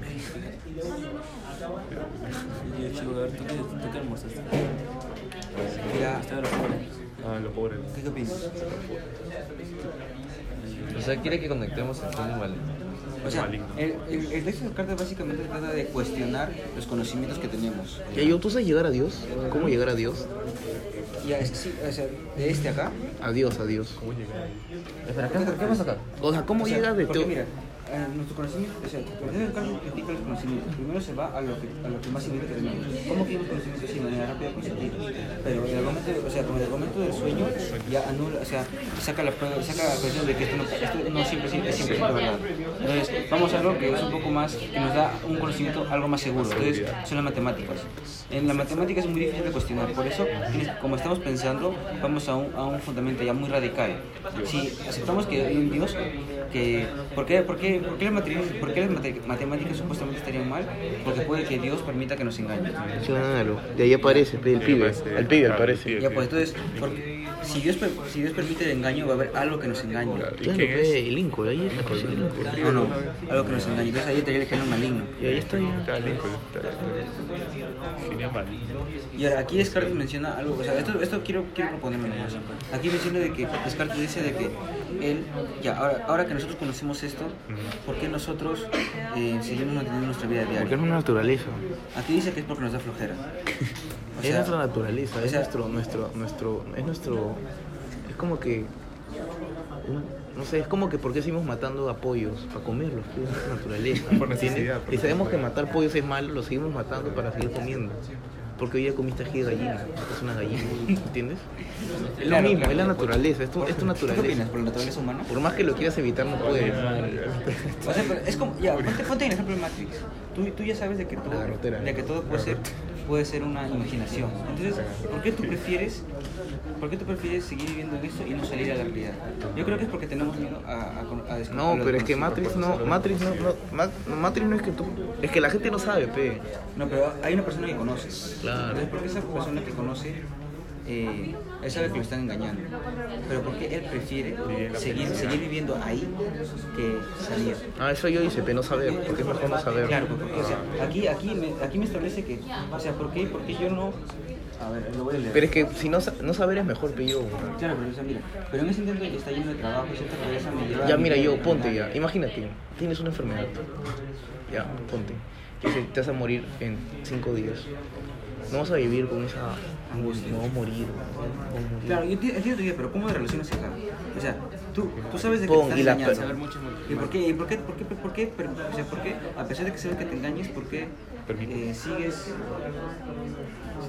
Yo creo que es por la naturaleza del ser humano. Es que para que te engañen, por ejemplo, te dicen uno más uno es tres, ya. Entonces, no, uno más uno es dos. Y tú dices, no, me están engañando. Pero tú dices, me están engañando, pero si te están engañando, tiene, tiene que haber una verdad, tu propia verdad. Pero como tú no sabes tu propia verdad, entonces no quieres, tú quieres seguir pensando que lo que te están engañando. Claro, porque, o sea, si te engañan, debe haber algo de verdad, pero tú no conoces esa verdad. Puta, no, O hay cuando mentira, tú- muy- Despertó, despertó. que-. Es Despertaste- que mira, Ya, nosotros, bueno. nosotros- nosotros estamos pensando y descubrimos que nos están engañando. La fiera, ya. yo, weón. Tú, ya, imagina que te... No, ya, ya, nos están... Ya. Tranquilo, bro. Tú, tú descubres que te han engañado, pero no sabes, no sabes la verdad. O sea, si te han engañado debe haber alguna verdad. Pero según el texto, o sea, ya descubres que te han engañado, pero tú no sabes la verdad. O sea, si- y, si, y si tú crees que es falso, vives pensando que es falso y no sabes la verdad, te vuelves loco, porque ¿qué? O sea, ya no sabes nada, pe, eres nada, no existes. Y ahí viene el cojito ahí, ahí viene el cojito roto, ahí viene. Sí, creo que sí. Sí, Seguro. Ya- ¿puedes repetir lo que dijiste? No, no, no. No, que fue un momento de Sí, sí, lucidez. sí, Ya, no, genio maligno. Entonces, como no sabemos, Ya te lo digo, te lo digo con mis propias palabras y tú lo tratas. dile. Ya, mira, cuando tú uno más uno, ya te digo, o dos. Tú, yo, no, no dos, no es dos, no. Ya, pero, entonces ¿cuánto es? No, tampoco sé, pero tampoco es dos. Pero no, se lo que Ahí no, te vuelves loco, yo me pongo como Alex, ¿me Ajá, sí. Me quedo así, pero entonces, si no sabes, si, no, si, tú, si, tú, si tú piensas que, o sea, si tú te dices uno más uno y tú dices, no, esto no existe, esto es falso, entonces, ¿qué, qué es verdadero? No sabes qué es verdadero, constante entonces no hay verdad. Y de ahí viene el cojito roto, pues según ustedes, que no sé qué es. El cojito roto no sé qué es, pero de otros dijeron, ahí viene el cojito roto. Ahí El chico roto. viene el- dejaron roto. Pite Ferrari. Tipo como que no sé nada, entonces mejor tiro toda la verga. Claro, pe, te entonces. Y ya penal claro, existe. pe, Claro. Claro, pero existe. Con conclusión, no existe. No existe. O sea, ¿nunca has visto, por ejemplo, cuando una tía se vuelve loca? Por ejemplo, una tía, yo he visto así en las películas, que por ejemplo, mira, muere un hijo de una tía, pero decía no. Y no, no, no, no, no, no, Y él no, es que hay un proceso de negación. Claro, dice, no, no, sí vivo, sí, sí sí. vivo, porque no quiere creerlo. pues. ¿Has visto una No quiere creer nada, no quiere aceptar la realidad. Sí, así somos nosotros, pero todo, todo, el, todo el día, toda tu vida. Claro. 24 Ah. Estamos en un proceso de negación de la negación, no podemos negarlo en todo lo que es mío. Entonces al final retomamos nuestra vida normal. Claro. Ya voy a preguntarle para. Sí, luego lo tomamos. Ah, pues, ah. No, Ah, no, no, es que eh, usted mencionó eso de ese tipo de relación. ¿Cuál es la segunda? Digo, ¿Estás mencionando un poquito el. No, al comienzo ya nada, nada, no. No, el chiste, ¿te acuerdas del chiste, el chiste? Ah, sí, que descifraron el chiste. No, no, bueno, algo así. Está, está borroso el chiste. No, el cojito. Es un mal chiste. No, es qué bueno. Ya, en el caso, o sea, o sea al final, eh, discutiendo hemos llegado a que, o sea, la matemática Dios permite el engaño. Entonces, ¿por qué? Digamos de que si Dios permite el engaño, va a haber algo que nos engaña. Ah, no, Si Dios permite el engaño, va a haber, ah, va a haber un ente que nos va a engañar. Entonces, ese va a ser el genio maligno. Y según el texto que, que está analizándose, entonces dice, ya, hay un genio maligno, pero ¿por qué nosotros, ya, a pesar de cuando Descartes nosotros conocemos eso, conocemos que hay un genio maligno, ¿por qué nos seguimos cuestionando todo? Porque, o sea, sabemos que nos están engañando, y yo descubro que me han engañado, pero yo como, y la otra persona dice, ya, nos han engañado, entonces, ¿cuál es la verdad? Pero yo no conozco la verdad. Y si yo digo que nos siguen- están engañando y no conozco la verdad, me van a catalogar de loco. El loco y yo. ¿Y a dónde quieres llegar? A de que, o sea, a pesar de que conozcamos que nos engañan, si no podemos, como no conocemos la verdad, eh, Seguimos creyendo en lo falso. sí, tenemos, o sea, prácticamente eso, Tendemos a creer en lo falso. porque no conocemos la verdad. Ya. No sé si. me Pero eso, bueno, Eso es lo que nosotros, yo entiendo. O sea, nosotros entendemos. Sí. es que en la primera meditación Descartes no llega a ninguna conclusión. En la segunda meditación sí va a llegar a una conclusión. ¿Y es eso? Y, y no es eso. Es a fallar. Claro, pero está- está- estamos, estamos pensando para llegar a eso. Ah, bueno, eso bien. Entonces, ¿eso está mal? Claro. Sí, no lo pongan porque eso no está. Entonces, no, que tenemos que poner lo que está, pero yo, Ah, lo que está nomás, lo que está. está. No somos nada, no podemos opinar bien. Es lo que está nomás. Ya, ¿qué quedamos? Pero vale la pena. Pero fue bueno. Pero que fue bueno, fue bueno mientras duró. No, es un mapa conceptual, no podemos explayar. No se puede explayar. No, no vamos a poner. No, claro, claro. Como título, ¿qué sería? Primera, primera meditación de Descartes. Claro, Claro, claro. Entre paréntesis, yo el loco. No, yo el loco. A la izquierda. Hora de Jake. Ah, dos y medio. Dos y media. O Ruro, o anda copiando en el limpio ya, porque no va a pasar el tiempo. Sí, Oscarcito. Oscar, ¿no? No, creo que no saben ni lo que copio. Primera meditación de Descartes. Luego, ¿te acuerdas la, la PC pasada? 15, 15. 12, 12, 12. 12, 12. 13. 12, 12. 11 con 5. El tiempo no existe. 10 minutos. Oh, Dios, oh. Y la primera meditación de Descartes. Aquí es, ¿aquí qué? Critica los conocimientos, ¿no? ¿Qué es eso? ¿Lapicero? Toma, la tapa, la tapa, toma la tapa. Ahí le divido en tres, ¿no? No, Critica a los conocimientos. a los conocimientos. Luego, aquí pongo conocimiento inteligente, conocimiento sensible. Ah, no, eh. ¿Puedes poner sensibilidad de las cosas? Creo que suena mejor. Y aquí, las matemáticas.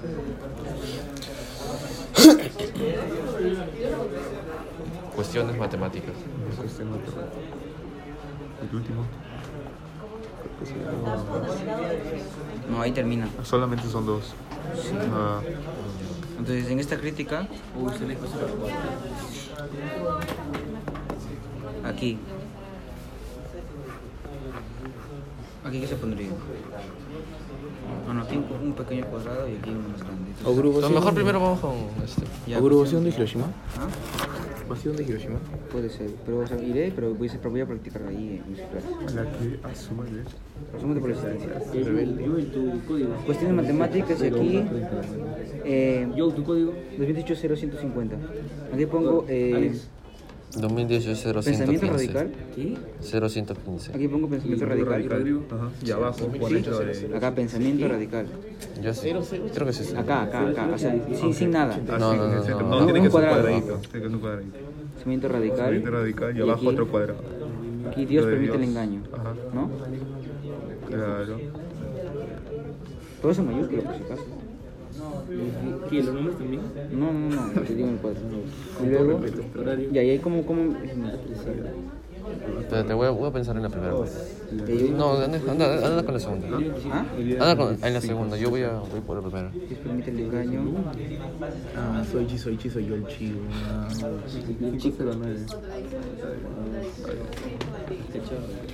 Que lo vas a hacer. Ah, está bien. Está bien, está bien. Sí, está bien. Mira aquí. claro. serio, no puedo, nos queda maligno. No, pero. Pero eso no está bien. Y Todo lo que hiciste acá.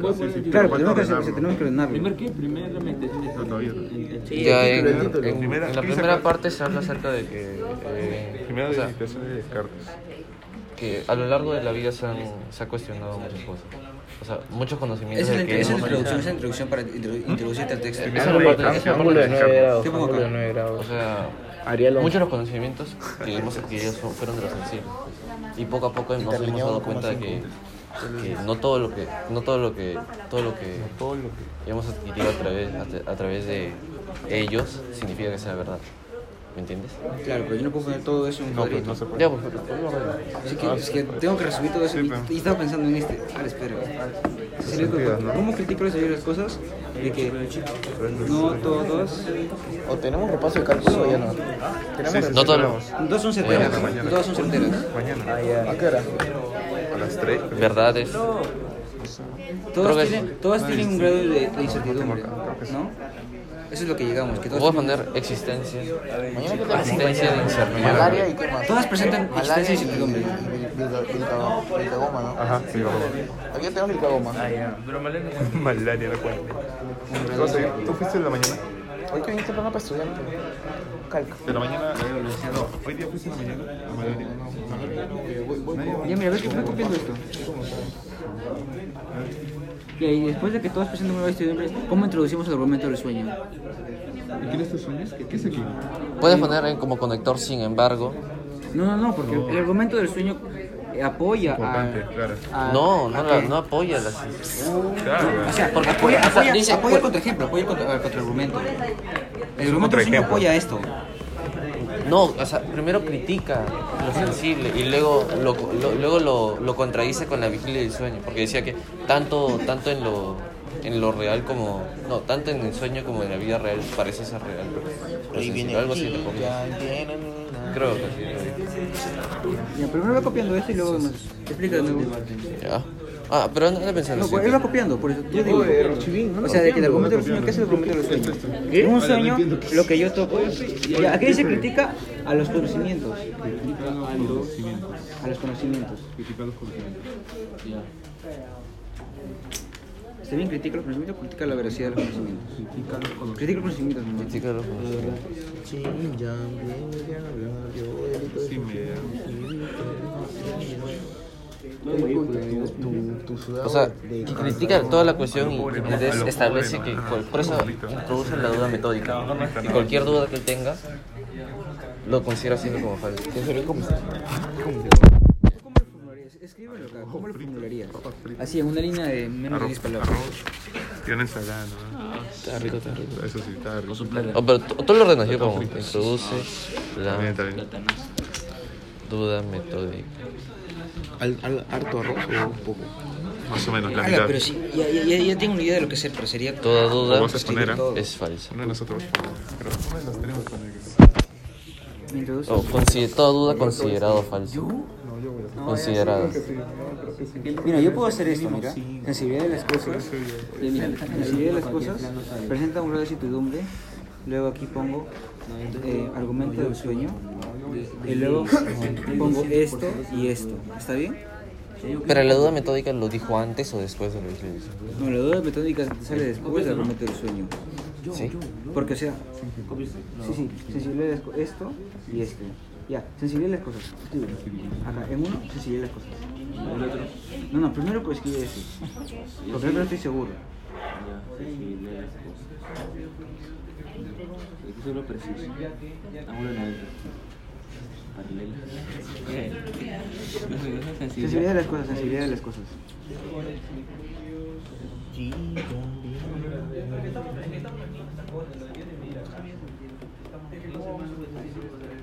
¿El argumento del sueño qué? O sea, ¿de qué trataba? Ah, ya, ya, ya, ya, le- ya, ya, ya entendí. Tipo como que... No, no, no, no lo, no, lo- no, no, tenías razón, no lo cuestionaba. No, no, pero ya, eh, Lo eh, esa O sea, de lo, lo de metódica sale o sea, después de esto. Quería explicar, quería explicar por qué dudar de lo sensible. Lo contrapone. el sueño lo contrapone este. O sea, decía, este argumento es, va- es un contra. No, no, no, no. explica, o sea, bueno, decía, ¿por qué, critic o sea, ¿por qué criticar la sensibilidad de las Debido a cosas? los sueños. Porque, El argumento del porque, sueño. ¿Me entiendes o no me entiendes? Ya, entonces sería sensibilidad de las cosas, argumento del sueño, y luego sería todo presenta un grado de incertidumbre. O sea, por ejemplo, dice, ¿tiene sentido dudar acerca de esas sensaciones, o sea, los sentidos? Y si la respuesta es sí, y para justificarla tenemos, eh, se tendrá que introducir el, el, Argumento del el sueño. argumento del sueño. Claro, entonces sería de las cosas, argumento del sueño, eh, y eso te da una idea general, y luego llegas a una conclusión que todo presenta un grado de incertidumbre. Y luego sería esto y esto. Y puso una excepción acerca de la locura. ¿Te acuerdas? Alex, no tenemos tiempo para excepciones. Mira el, tiempo corto que tenemos. Tenemos que buscar efectividad. Mira, pon eh, argumento del sueño.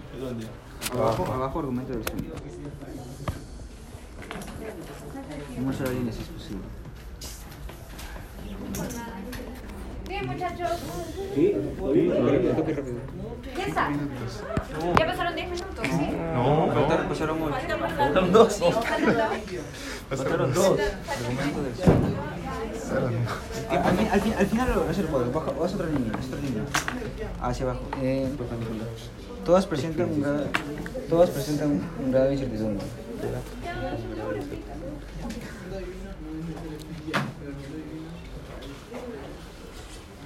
¿Estás grabando el éxito? Un saludo para mi mamá. Si te entrega último, empieza primero. Uy. Uy, los últimos serán los primeros.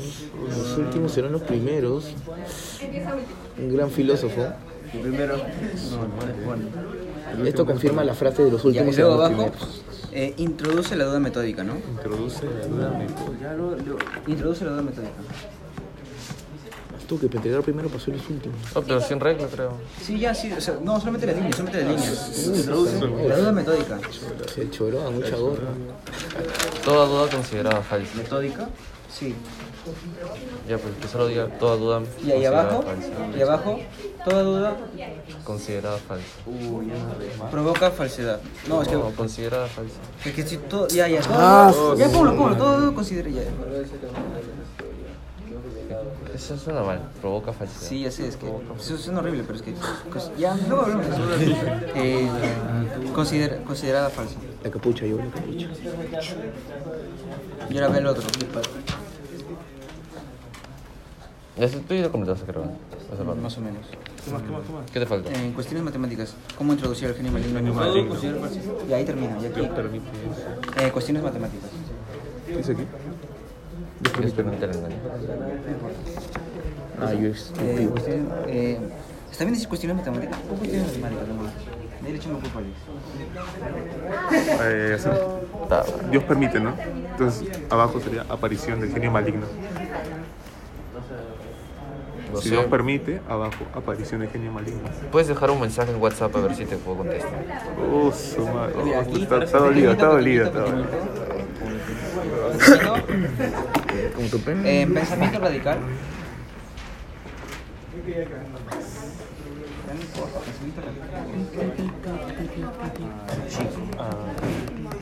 Oh, ya están entregando. Pues.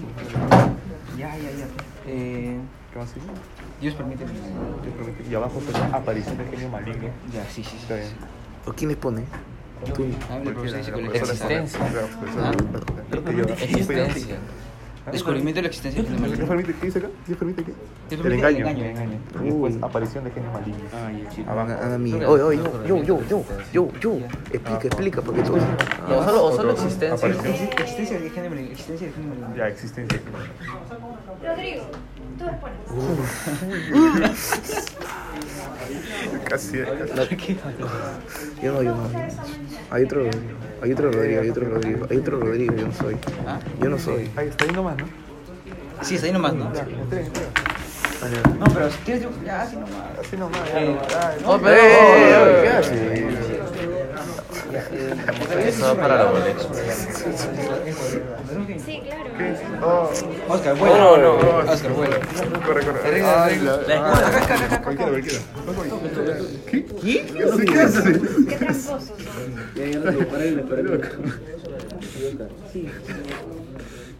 él. No, paralela, paralela. Saca las escuadras. Oscar Soto, apúrate. Vez paralela. Ahí está. Ahí, ahí. Yo, pon tu manito ahí, tu manito. Sótela, sótela, sótela. Manini. Oh, oh, oh. Oh, ala, Circunferencia, circunferencia, circunferencia. Oh, ya sabes, yo. No, no sé qué Salí. Uy, no, ¿qué estás haciendo? Rosca Brie. Así.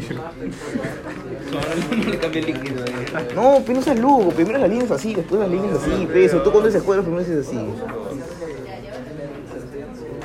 Te falta la regla del 45. Ahora, la regla T, la regla T. Arréglate, arréglate. Ahí, en el área. El punto G. Pues, por el centro. Oye, falta aquí, falta Eh, aquí. eh, eh. Entrega, corre, corre. Corre, corre. Oh, baby Drew. Ah, Ah, corre, corre, está soplando. Sopla, sopla. Intriga ya. Intriga. Apúrate, no. Apúrate. Yo voy a para hacer el grupo. ¿Ah? Yo. ¿Qué cosa, qué cosa? No, no. Ah, la No, vamos a ver ya. Yo te dije tu decisión, mamá. Yo te dije. Yo te dije a ti. Por estadísticas no salir. Dos Menos de que. Pero todo induce el error, así que. Así que nada existe.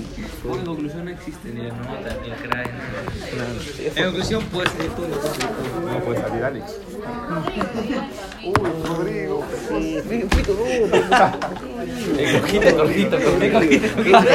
Perro, apúrate.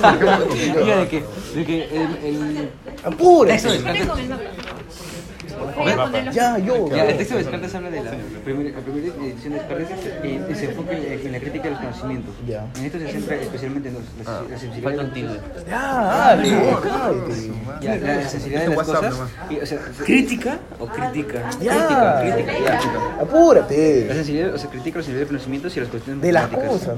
Ya, las cosas. Entonces, aquí, primero, primero, ¿qué es lo que hace? Primero, eh, busca un, un argumento, busca el argumento del sueño. El argumento del sueño, ¿qué hace? O sea, nosotros lo que percibimos es como que lo que, lo que soñamos y lo que percibimos generalmente pueden ser engaños. Tú cuando duermes, tú piensas que estás estudiando, pero cuando despiertas, pero en la realidad estás durmiendo y estás echado en tu cama.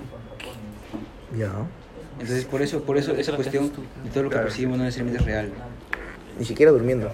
Es que mira, tú cuando duermes y tú estás soñando que estás, eh, por ejemplo, corriendo, Ya. pero realmente estás corriendo, No. estás echado en tu cama. Vaya, Entonces, entonces, pero tú- critica, tú los mira, critica los conocimientos mediante la sensibilidad de las cosas y las cuestiones matemáticas. ahora te sientes primero acá. Mediante la sensibilidad de las cosas tenemos el argumento del sueño, que consiste en que ¿En qué? Mira, tú cuando sueñas, tú sueñas que estás corriendo, tú sientes que estás corriendo, pero en la realidad que estás estás durmiendo. Estoy durmiendo. Por eso no puedes controlar en, en tus sentidos. ya, mientras duermo, esto es mientras duermo. Ya, con eso, con eso eh, eh, estableces que todas las, todo, todo, todas las todas cosas sensibles presentan un grado de incertidumbre. No puedes confiar científicamente. Entonces, ahí, en base a eso, introduces la duda metódica.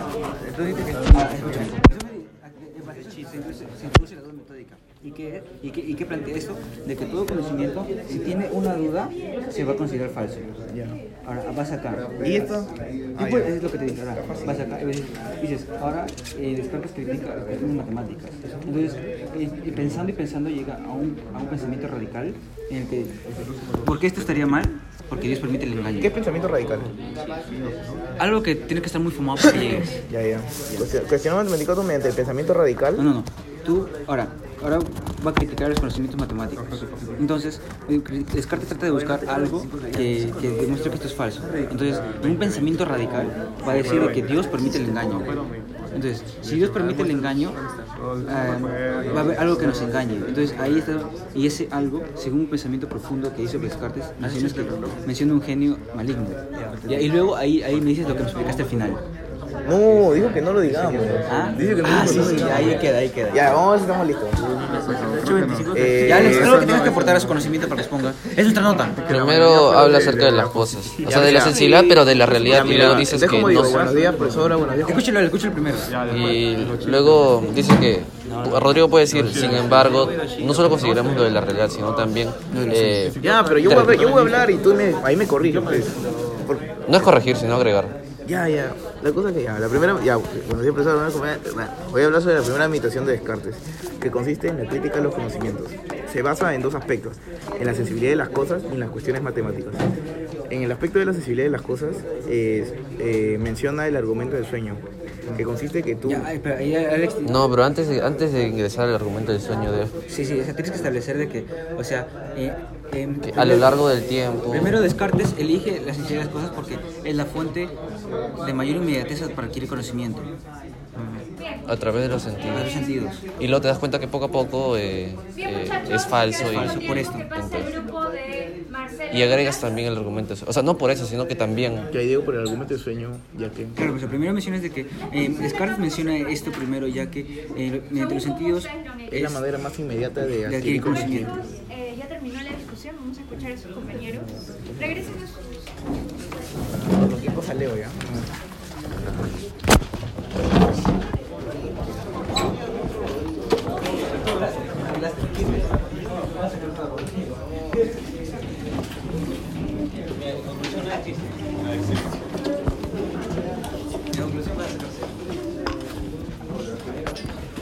Apuren, apuren, apuren, quedan poco tiempo.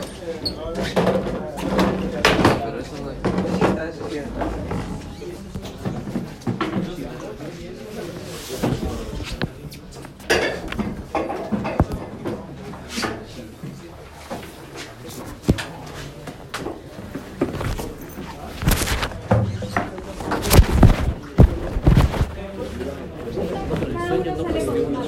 ¿Ah? La sensibilidad de las cosas. O sea, Bien, este... Alex, Alex, Alex, él no ha leído, no Muchachos, mucho. esto va a sonar repetitivo porque cada grupo va a hablar del, del- del mismo tema, pero es importante que lo tengan claro y distinto en la distribución de la información de la primera meditación porque como les digo es muy importante como base para entender la segunda y la tercera meditación. Entonces, se va a repetir esto hasta el cansancio hoy, pero denle por hecho que no se van a olvidar de esto en sus vidas. Bien, empecemos entonces con Marcelo. Bueno, yo lo que hablar sobre la primera meditación. Esta se basa en una duda metódica y racional. Eh, ¿Qué quiere hacer con esto? Quiere poner a prueba los conocimientos adquiridos. ¿Ok? Primero comienza tratando contra los sentidos. ¿Ok? Primero lo debate con la incertidumbre de los sentidos. No sabemos cuán es la distancia de la Tierra al Sol. Por ejemplo, nosotros lo vemos ahorita y decimos, está más o menos cerca, pero ahorita con la ciencia sabemos que está muchos, muchos kilómetros le- lejos de nosotros. Ahora, esto también lo redebate. Dice, no se puede negar el hecho de que yo estoy aquí con los sentidos. Yo puedo percibir que yo estoy aquí parado poniéndoles con esta manzana azul, este buzo y estas zapatillas. Sin embargo, después de afirmar ello, eh, el autor nos dice que no se puede diferenciar entre, entre cuando uno está despierto y uno está soñando. Entonces, ¿cómo puedo saber que mis sentidos me dicen la realidad? ¿Cómo puedo, ¿Cómo puedo hacer que mis sentidos no me digan que estoy en un sueño y no en la realidad? Entonces, es, es aquí donde el autor pasa a las ciencias naturales. Sabemos que las ciencias nos pueden dar la respuesta a todo, sin embargo, estas para el autor no son de todo confiables.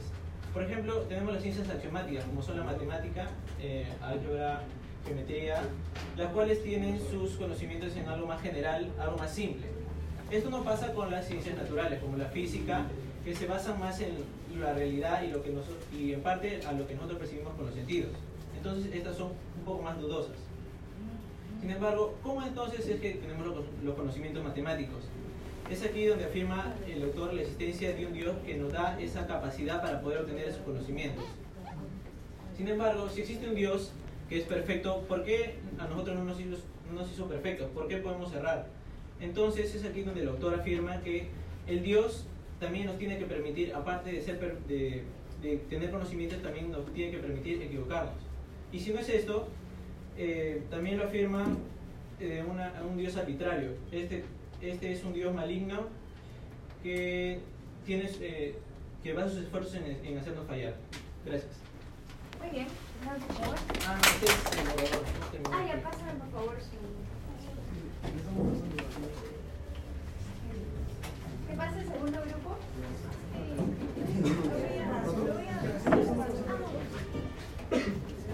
¿Cuál es el ¿Por dónde sale el teléfono?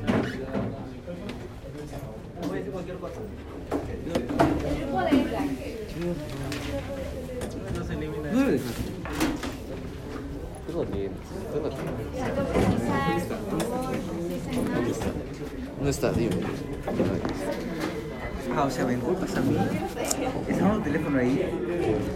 Ale. Ya muchachos, silencio.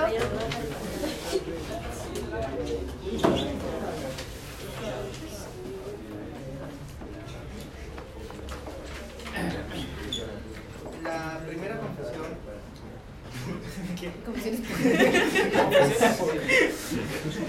Las confesiones son de San Agustín, las meditaciones son de...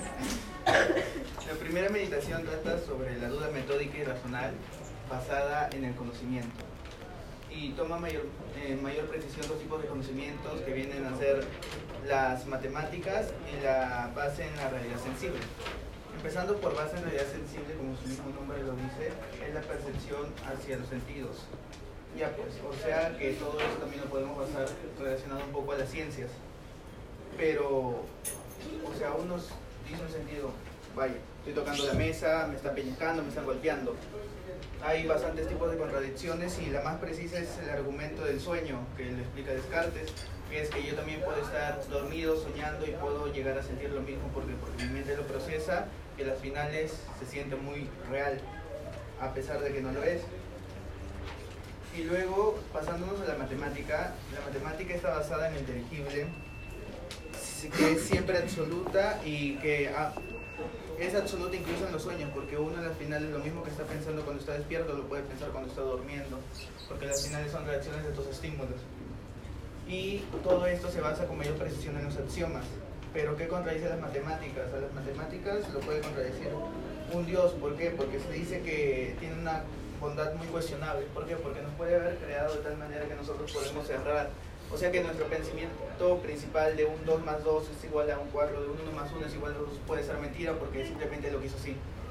Y ya, pues en base a todo, una contradicción general para los conocimientos en sí sería el genio maligno, que el genio maligno vendría a ser una creación de una realidad que no es realidad, o sea, una cuestión a mi propia existencia misma. Gracias. Ok, gracias. Pásame tu mapa, por favor. No quiero nada ya.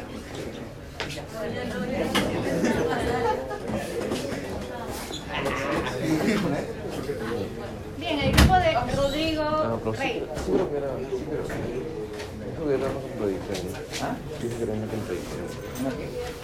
¿Ah? Creo. Creo que ya casi.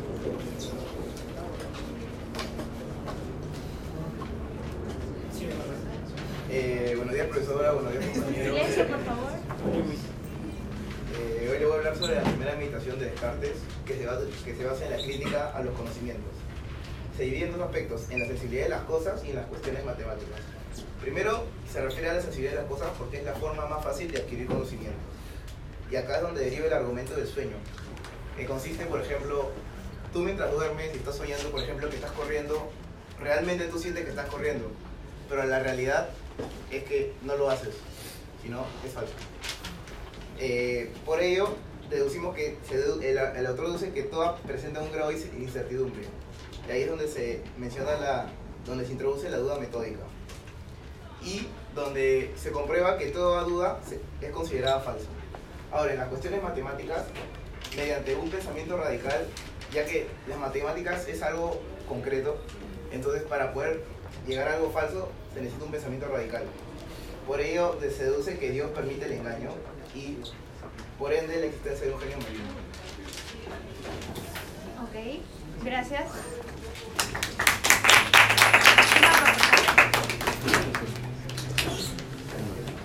Bien, y este es el último grupo.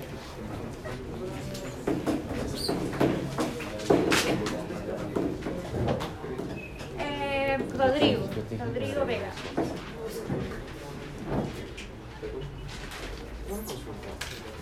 Sí. Si quieres, pásale. A ver, muchachos, silencio.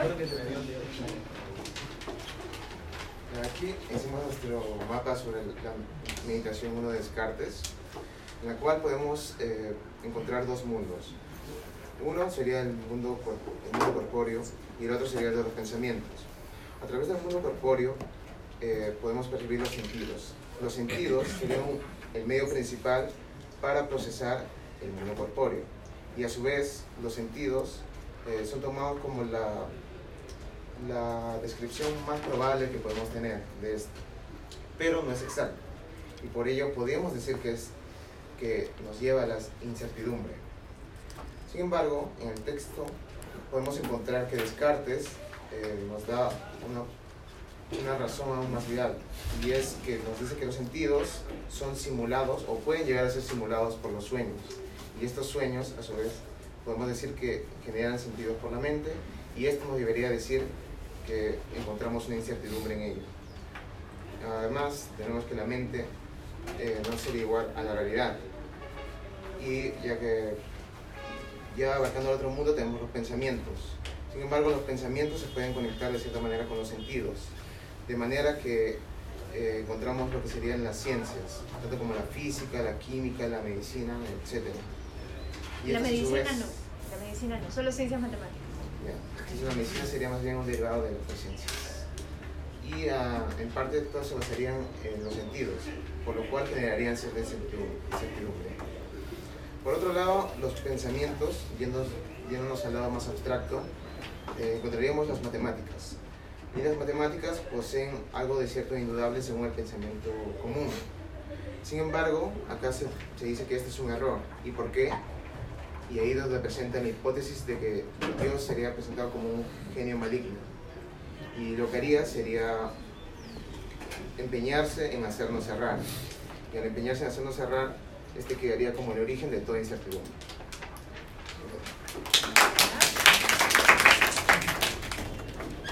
Bien, muchachos, aclaraciones solamente. Eh,